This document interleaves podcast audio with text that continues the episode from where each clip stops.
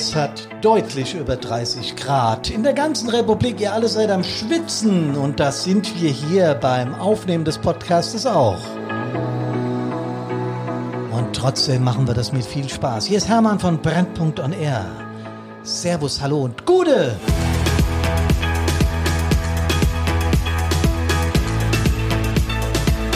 Wenn ich gesagt habe, dass wir hier schwitzen, dann assoziiert das automatisch, dass jemand bei mir ist. Und das ist auch genau so. Der Titel des Podcasts Nummer 94 ist Gewalt an Einsatzstellen. Grau ist alle Theorie, denn wir behandeln heute den theoretischen Teil des immer mehr sich ausbringenden Phänomens der Gewalt.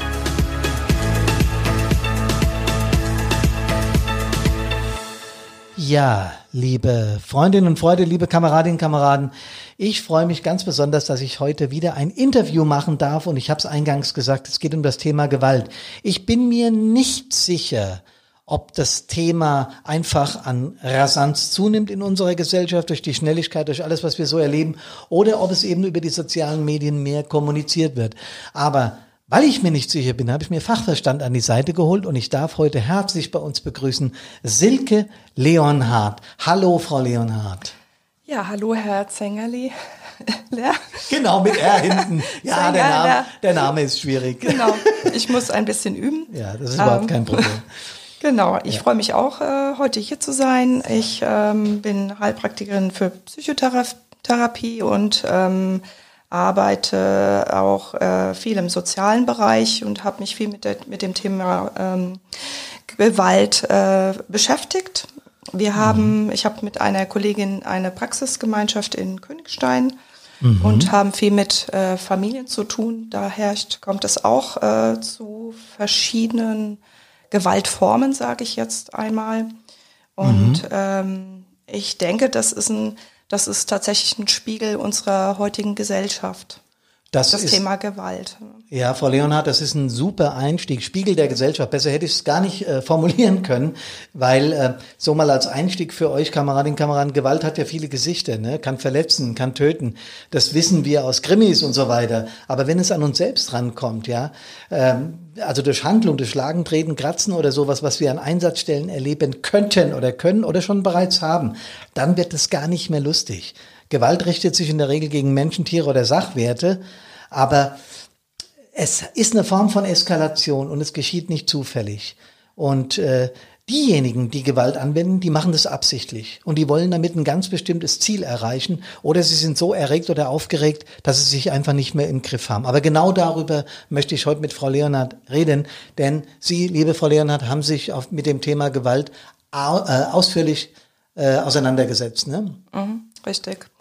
Vielleicht erzählen Sie uns einfach ein bisschen was, wie Sie da dran gekommen sind genau. oder wie, wie, die, wie das zustande gekommen ist und was Sie grundtheoretisch mit Gewalt in Verbindung bringen. Mhm.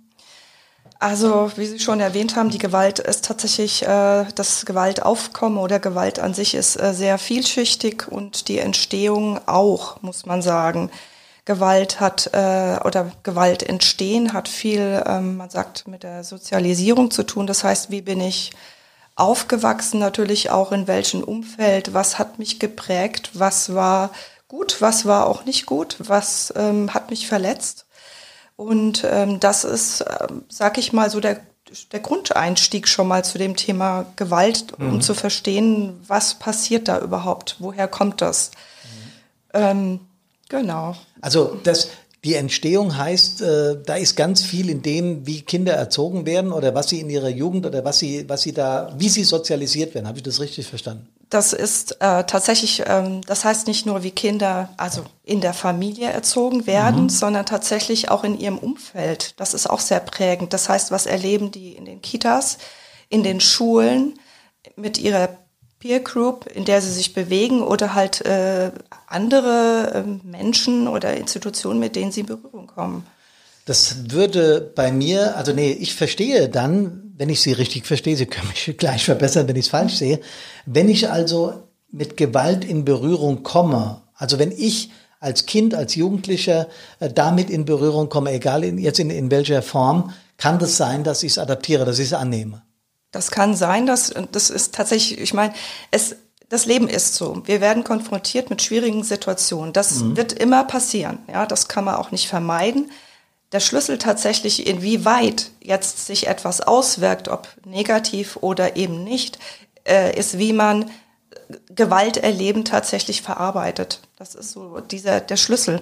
Wie, okay. wie man letztendlich dann selber mit weiterem Gewalterleben oder Anspannung oder Konfrontation, welcher Art auch immer, umgeht. Aha, okay. Wenn ich das jetzt äh, so in meinem Kopf weiterspinne, wenn ich als Kind viele Kung-Fu-Filme sehe oder gewaltverherrlichende Filme sehe, hat das Auswirkungen auf die, auf, auf mich?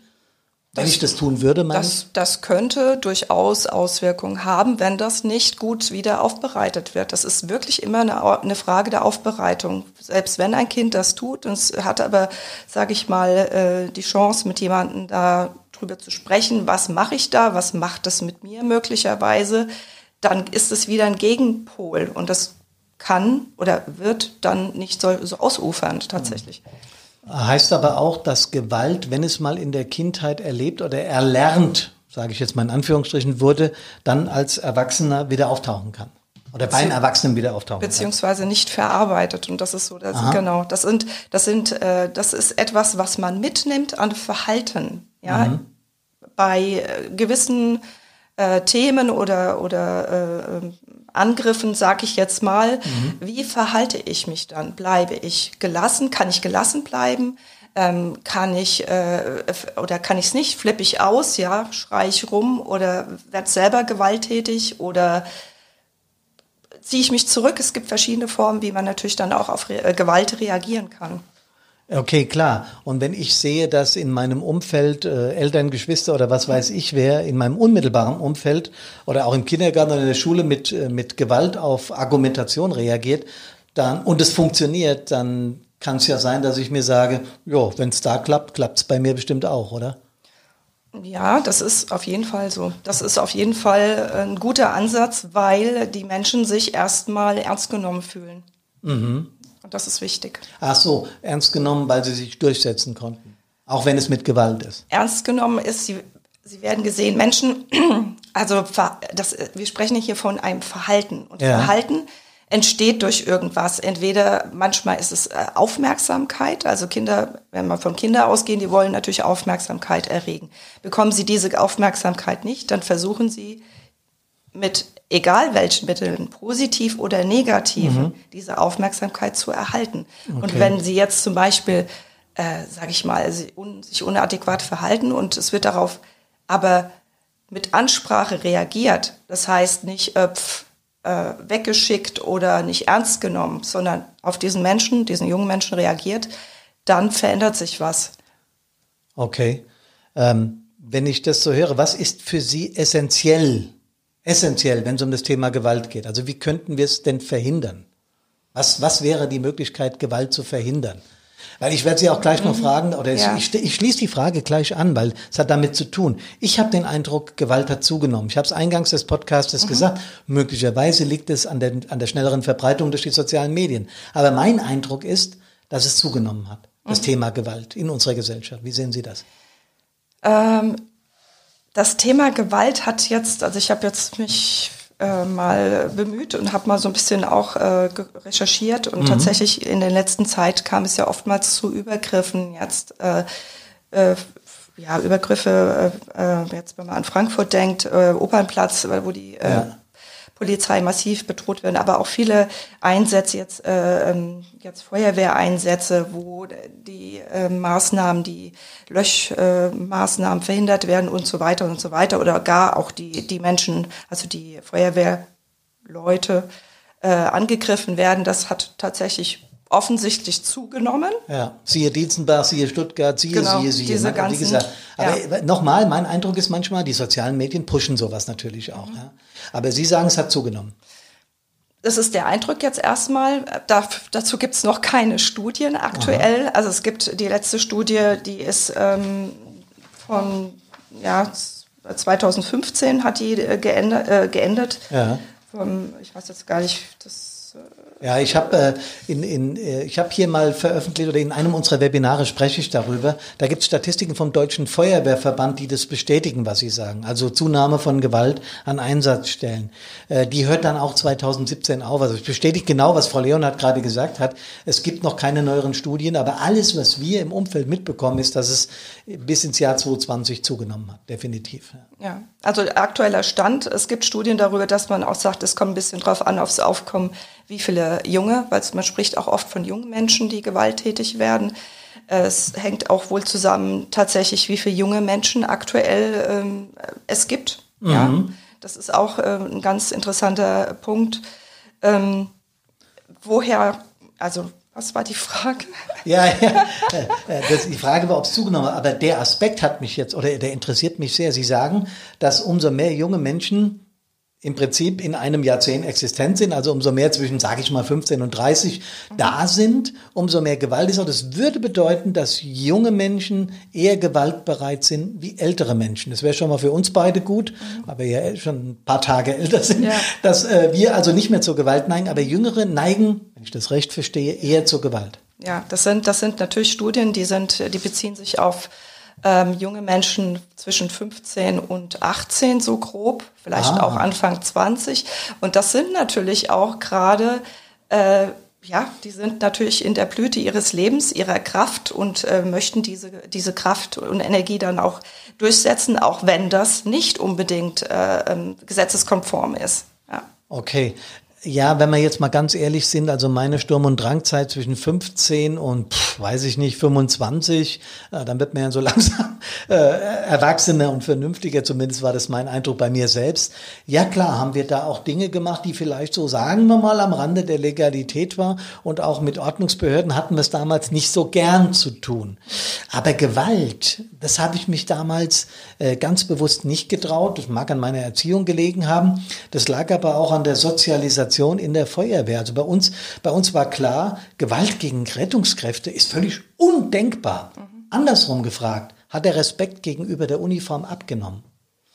Ja, also ich, das ist eine sehr spannende Frage, finde ich tatsächlich. Da habe ich mir auch Gedanken gemacht. Äh, aktuell sieht es ja tatsächlich so aus und ich glaube aber, dass das ähm, einfach ein gesellschaftliches Phänomen ist im Moment. Ja, also das kann man auch, sage ich mal, in Jahrzehnten beobachten, dass die Gesellschaft verändert sich. Es richtet sich so ein bisschen nach den Anforderungen, die an Gesellschaft gestellt wird, tatsächlich durch die Arbeit und, und, und, und, die Lebensbedingungen und so weiter. Es ist alles schneller geworden. Durch diese ähm, Medienlandschaft äh, wird aus, werden Dinge sehr viel schneller verbreitet, auch, auch teilweise auch äh, nicht richtig dargestellt, leider, muss man sagen.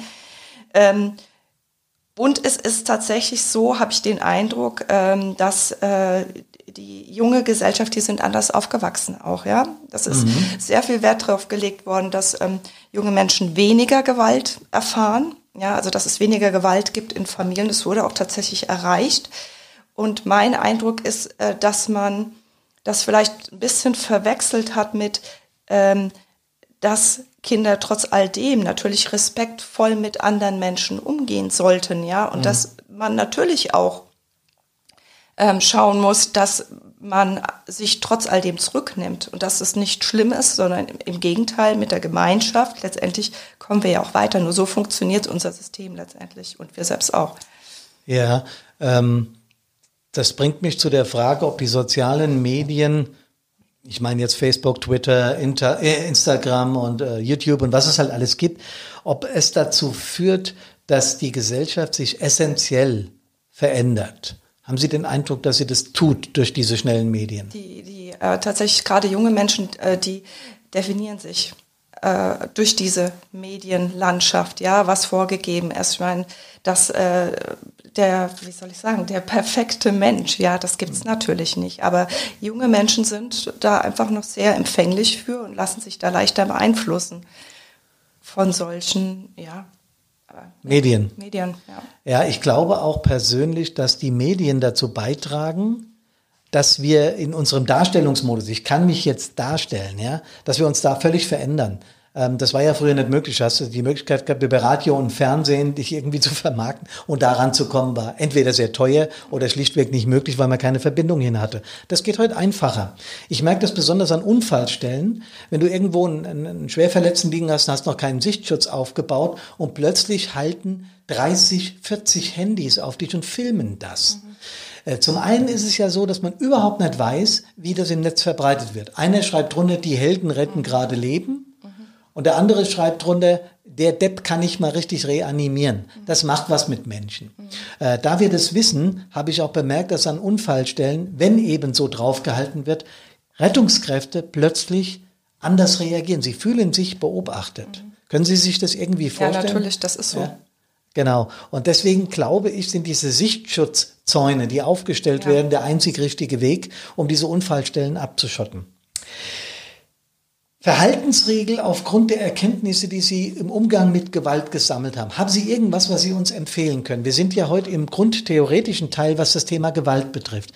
Ich werde in der nächsten Woche jemanden da haben, der den praktischen Teil kann. Also der ist äh, äh, Kickboxer und was er alles ist und außerdem ist er Feuerwehrmann. Mhm. Ähm, und der hat äh, den praktischen Teil, lehrt er in Feuerwehren, wie man mit gewaltbereiten Menschen umgehen kann. Mhm. Aber wenn ich jetzt den grundtheoretischen Ansatz, den wir beide gerade erörtert haben, nochmal nehme, ähm, hätten Sie Verhaltensregeln aufgrund Ihrer Erkenntnisse oder der Erkenntnisse in Ihrer Praxis? Also Verhaltensregeln, also grundsätzlich ist es wichtig, äh, dass, ähm, dass äh, die Feuerwehren äh, gut geschult werden, dass sie präventiv beschult werden und dass und zwar dass es dass sie eine, dass es deeskalierend tatsächlich geschult wird. Mhm. Das heißt, ähm, im Prinzip ist es eine Arbeit mit den Wehren auch zusammen, weil die ja tagtäglich oder äh, je nachdem in den Einsätzen dann die entsprechenden ähm, Situationen erleben und die sollten zusammen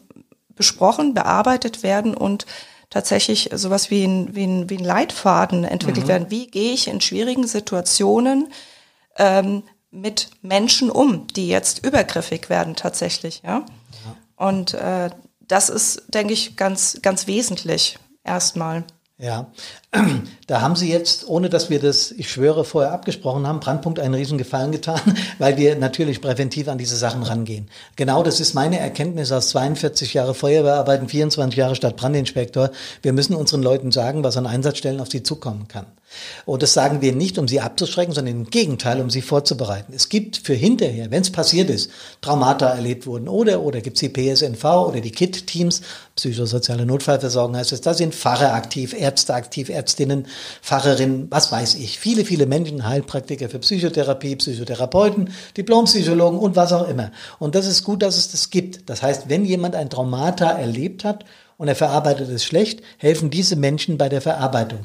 Wenn wir aber, und das ist die Philosophie von Brandpunkt, präventiv da dran gehen, dann haben wir aus meiner Sicht schon mal einen Matchball gemacht, weil wir sagen, Leute, das kann euch erwarten und wenn es euch erwartet, halb so schlimm, weil.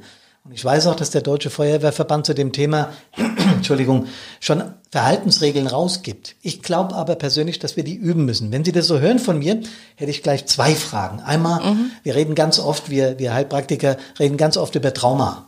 Mhm. Äh, können Sie mal vielleicht erklären aus Ihrer Sicht und aus Ihrer Erfahrung auch in der Praxis, was ist ein Trauma? Was ist denn das überhaupt? Ja.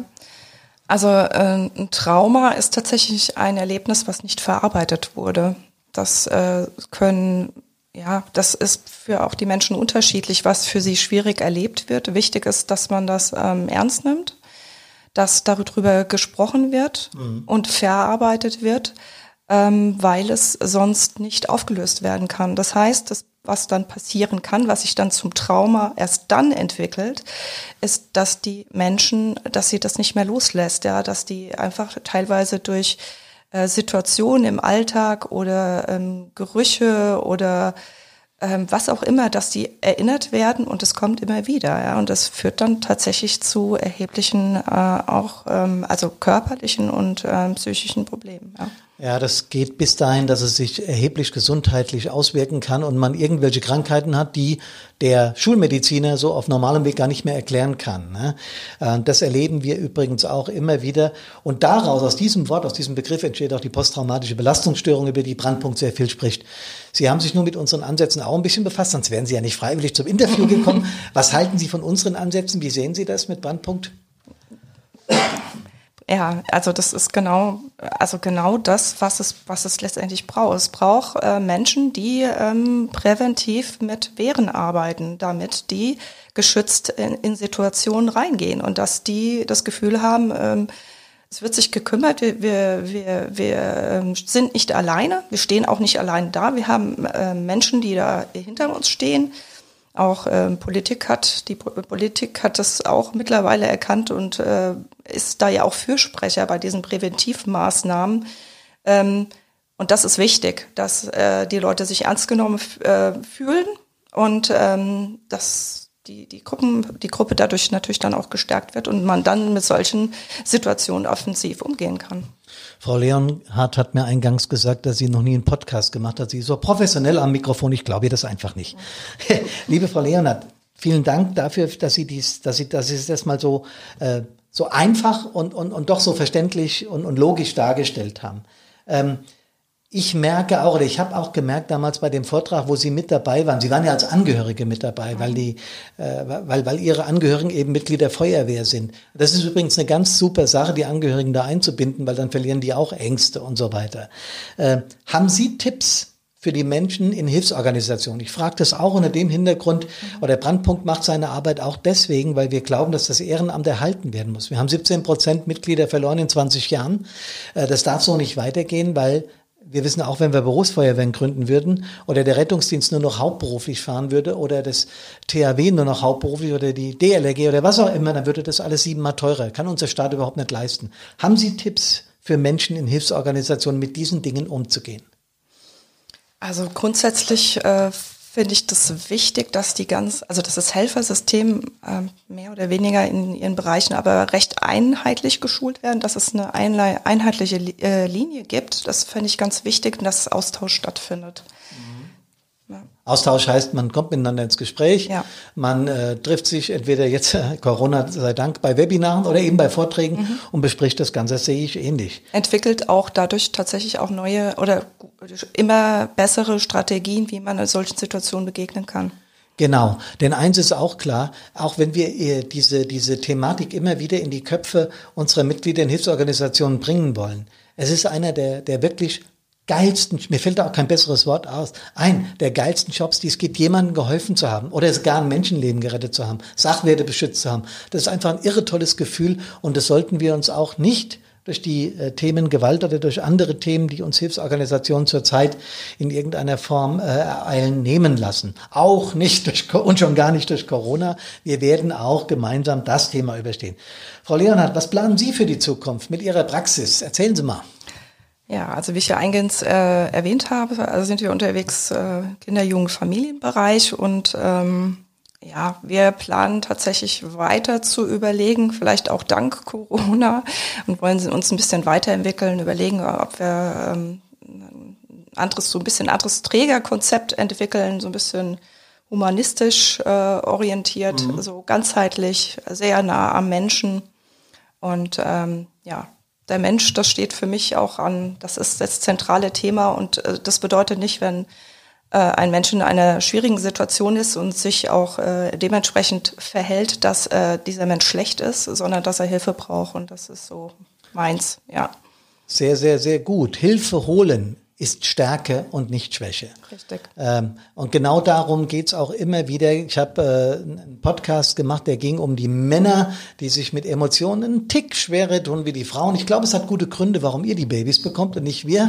Ähm, hat viel mit Emotionalität zu tun, ist aber ein ganz anderes Thema. Vielleicht können wir da mal einen Podcast machen, Frau Leonard. Ähm, wenn jetzt Feuerwehrleute Traumata erlebt hätten, weil wir werden auch Netzwerken von Brandpunkt. Also wir werden auch ihre Praxis äh, verlinken bei uns. Äh, die könnten sich theoretisch auch an Sie wenden und praktisch genauso. Ja.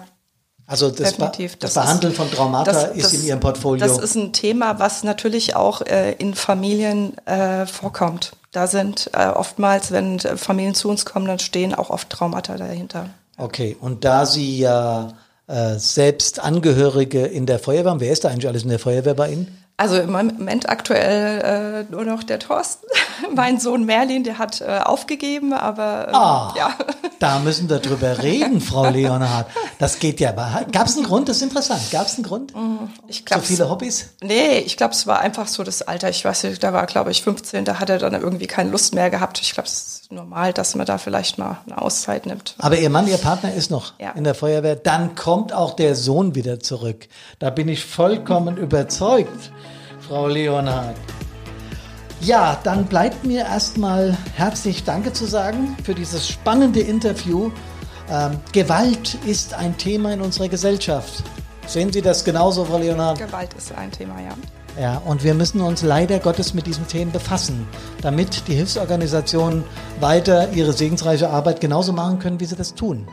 Frau Leonhardt, vielen Dank alles Gute für Ihre Praxis. Wir werden die in den Show Notes verlinken, damit die Menschen, die auf Sie aufmerksam werden wollen, werden können. Okay? Wunderbar, vielen Dank. Dann alles Gute für Sie. Ihnen auch, danke. Noch ein paar Hinweise auf unsere Webinare. Am 13.08. um 19 Uhr unser Webinar Digitale Feuerwehr. Da geht es darum, wie Feuerwehren es schaffen, ihre Formate in die digitale Welt zu kriegen. Am 17.08. haben wir unser Webinar Neue Herausforderungen des Einsatzdienstes früher versus heute. Um 19 Uhr ebenfalls und am 27.08. um 19 Uhr haben wir dann unser großes Webinar stabil im Einsatz. Wir freuen uns auf euch. An dieser Stelle sei aber auch nochmal erwähnt, dass wir die 16% Mehrwertsteuerermäßigung hier in Corona-Zeiten natürlich direkt an unsere Kunden weitergeben. Wir haben uns aber noch was einfallen lassen, einen Corona-Sommer-Rabatt-Spezial für das Webinar Stabil im Einsatz für die Gruppe. Wenn ihr das bei uns bucht, bis zum 31. August bekommt ihr 20% Rabatt. Die äh, Links zu diesen Aktionen seht ihr natürlich in unseren Show Notes. Jetzt wünsche ich euch alles Gute.